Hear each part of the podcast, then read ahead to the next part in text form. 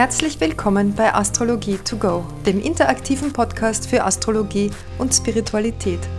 Von und mit mir, Ines Lahoda, Psychologin, Astrologin und Coach für The Work of Byron Katie. Schön, dass du dabei bist. Gute neue Erkenntnisse und viel Spaß bei der heutigen Folge.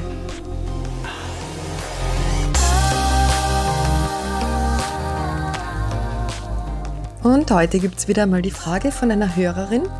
Und zwar geht es um Planeten, die knapp an einer Häusergrenze stehen. Und sie schreibt, in meinem Horoskop habe ich zwei Planeten, die durch eine der Häuser trennenden Linien geteilt werden, zum Beispiel der Mond und auch die Sonne. Woher weiß ich nun, welchem Haus ich den Planeten zuordnen muss? Und sie hat mir die Horoskopdaten geschickt und wenn ich das Horoskop mir ansehe, dann sehe ich natürlich, was sie meint. Der Mond steht hier in diesem Horoskop auf 4 Grad 46 im Steinbock und das zweite Haus beginnt auf 5 Grad 44 im Steinbock. Also wir haben hier einen knappen Grad Unterschied vor der Häusergrenze und in diesem Fall ich weiß nicht, ob ich das schon mal erwähnt habe in einem, in einer Folge, rechnen wir den Mond ins zweite Haus. Es geht also immer schon ins nächste Haus, wenn es so knapp vor der Linie steht. Wir nehmen da die sogenannte Zehntelregel. Das bedeutet, wir schauen uns an, wie groß das entsprechende Haus ist, in dem der Planet steht, in dem Fall das erste Haus. Das beginnt auf 2 Grad Schütze und das zweite Haus beginnt eben auf 5 Grad Steinbock, das sind 33 Grad. Und jetzt müssten wir davon ein Zehntel nehmen, das wären 3,3 Grad. Und alle Planeten, die näher als 3,3 Grad vor der Häusergrenze des nächsten Hauses stehen, in diesem Fall 3,3 Grad, also ein Zehntel der Häusergradanzahl, die rechnen wir schon ins nächste Haus. Das bedeutet in diesem Fall der Mond, den würden wir ins zweite Haus deuten und mit all entsprechenden den Zuschreibungen, die es dazu gibt. Was ist jetzt mit der Sonne? Die Sonne, die steht schon im vierten Haus und zwar beginnt das vierte Haus auf 25 Grad 2 Minuten und die Sonne steht auf 25 Grad 23 Minuten. Das heißt, sie ist also eindeutig schon im vierten Haus wir gehen ja immer davon aus, dass die Richtung gegen den Uhrzeigersinn geht. Also wir rechnen vom ersten zum zweiten, zum dritten, zum vierten Haus und nicht in die andere Richtung. Und insofern ist die Sonne ganz klar im vierten Haus. Wir würden hier aber auch sagen, die Sonne steht in Konjunktion mit dem IC und ist damit eine sehr wichtige Basis für das Horoskop Fische Sonne in Konjunktion mit Fische IC. Ähm, Gut, das war die erste Frage von dieser Hörerin. Und die zweite Frage ist noch eine ähm, weitere Frage. Zum Beispiel habe ich laut diesem Horoskop die Jungfrau im zehnten Haus. Es ist aber doch ganz offensichtlich, dass die Waage mehr Raum im zehnten Haus einnimmt. Warum wird dennoch die Jungfrau dorthin gerechnet?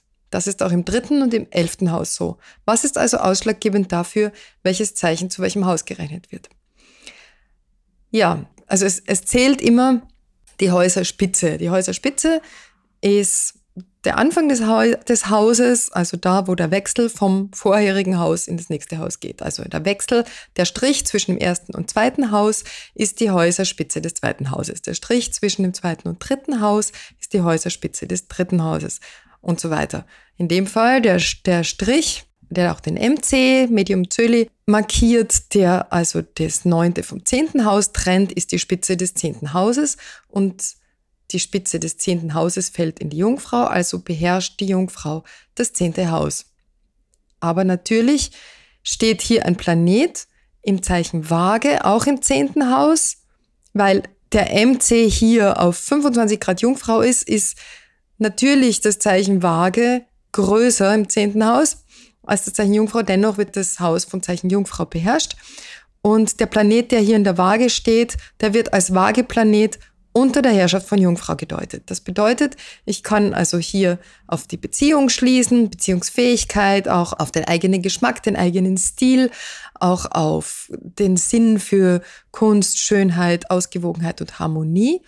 Und ich werde diesen Planeten in der Waage aber für Jungfrau-Dienste einsetzen. Und zwar also für den Dienst an der Gesellschaft, für die Anpassung unter Umständen an, der, an die Gesellschaft, was von der Gesellschaft erwünscht ist. Jungfrau ist ja das Zeichen der Anpassung, das Dienen und aber auch die Ökonomie, also für ökonomische Zwecke, kann ich diesen Jupiter in der Waage im zehnten Haus benutzen. Das gleiche gilt auch für das dritte und das elfte Haus natürlich. Das dritte Haus beginnt auf 16 Grad Wassermann, also wird es beherrscht von Wassermann. Es hat aber fast den gesamten Fisch auch noch drinnen. Aber die Spitze des vierten Hauses geht in den Fisch, also beherrscht Fische schon das vierte Haus. Und dasselbe beim elften Haus. Elftes Haus beginnt auf 23 Grad Waage, also beherrscht die Waage das elfte Haus. Auch wenn ein großer Teil des Zeichens Skorpion noch über dem elften Haus steht. Aber die Spitze des zwölften Hauses beginnt im Skorpion, also beherrscht Skorpion das zwölfte Haus. So ist das mit den Häuserspitzen und es ist egal auf wie viel Grad, außer es gibt sogenannte kritische Grade. Das wäre jetzt zwischen 29 Grad des einen Zeichens und 1 Grad des anderen Zeichens. Da sprechen wir von kritischen Graden. Und wenn hier ein Planet ist oder eine der Hauptachsen AC, DC, IC oder MC, dann müssen wir immer im Gespräch abfragen, was der Betreffende hier erlebt, wie er das selber spürt in seinem Leben und wahrscheinlich ist es dann auch immer, dass beides gilt. Die kritischen Grade sind also diese Übergangsgrade. Man kann sich das so vorstellen, wenn da ein Planet steht, dann ist das so, als würde man von einem Raum in einen nächsten Raum gehen. Die Tür ist geöffnet. Man ist vielleicht schon mit einem Schritt am Reingehen. Man steht aber noch im anderen Raum. Aber die Tür zum nächsten Raum ist schon geöffnet und die Blickrichtung geht schon in den nächsten Raum. Und dasselbe, wenn man schon im Raum steht, also wenn der jetzt auf 0 bis 1 Grad des nächsten Zeichens oder eines Zeichens ist, dann hat man die geöffnete Tür noch im Rücken und ist aber schon ganz klar in diesem Raum. Also eine Wittersonne auf 0 Grad 58 wäre jetzt schon ganz klar eine Wittersonne. Sie hat aber noch den Rückenwind vom Fischeraum und der weht dann schon noch kräftig herein. Und man merkt also an dieser Wittersonne, sie ist noch nicht ganz stabil, sondern sie hat einfach diese Fischequalität auch noch im Rücken. Also eine erhöhte Sensibilität, eine eine stärkere Intuition, aber auch einen stärkeren Hang zur Abhängigkeit vielleicht, als es eine Widersonne auf 10 Grad oder 15 Grad wieder hätte. Gut, so, das waren also die beiden Hörerfragen. Ich hoffe, das hat dich jetzt wieder ein Stückchen weitergebracht, ein bisschen mehr geklärt. Ich möchte an dieser Stelle noch einmal auf meine Deutungskurse hinweisen. Der nächste beginnt am 30. Oktober, dauert fünf Abende für jeweils zwei Stunden und da werden wir uns nur mit der Deutung von Horoskopen befassen. Da kannst du dann auch genau solche Fragen stellen. Ich gehe dann genau darauf ein, wie was zu deuten ist. Du kannst beim Deuten zuschauen und mich natürlich auch unterstützen. Das heißt also, du wirst auch viel selber deuten. Es ist sehr angeraten, eigene Horoskope mitzubringen, entweder dein eigenes oder eins von jemandem, den du sehr gut kennst.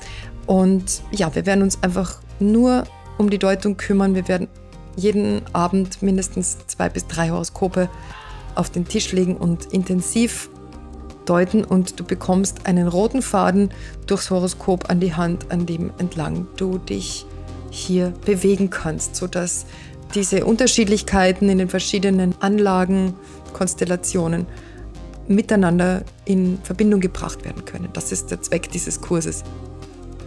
Ja, wenn dich das interessiert, dann komm zu meiner Homepage und da findest du die näheren Infos und auch die Anmeldung.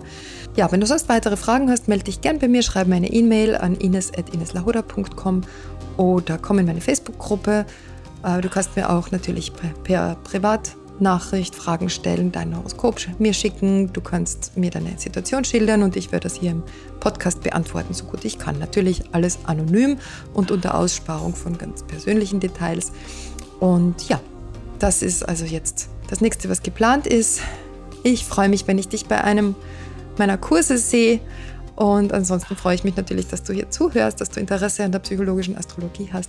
Alles, alles Liebe. Danke fürs Zuhören. Bis zum nächsten Mal.